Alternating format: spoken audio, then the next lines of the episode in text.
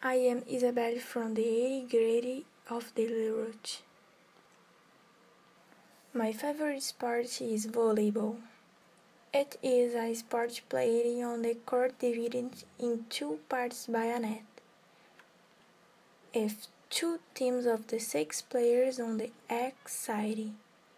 The object of the sport is to pass a ball over a net so that the ball touches in the ground inside it in the opponent's court wide, preventing the opponents from being able to descend. Volleyball is an Olympic sport regulated by the International Volleyball Federation. Well, that's a thing. Thanks for attention.